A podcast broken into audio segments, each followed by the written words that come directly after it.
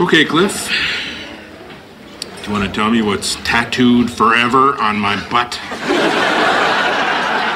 It's a big American flag there, Norm, with the motto, God bless the U.S. Post Office.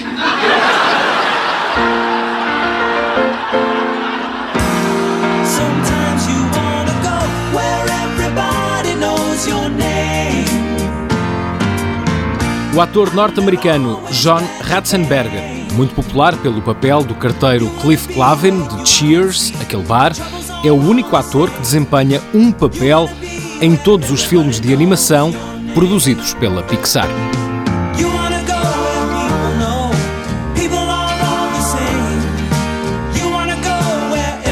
know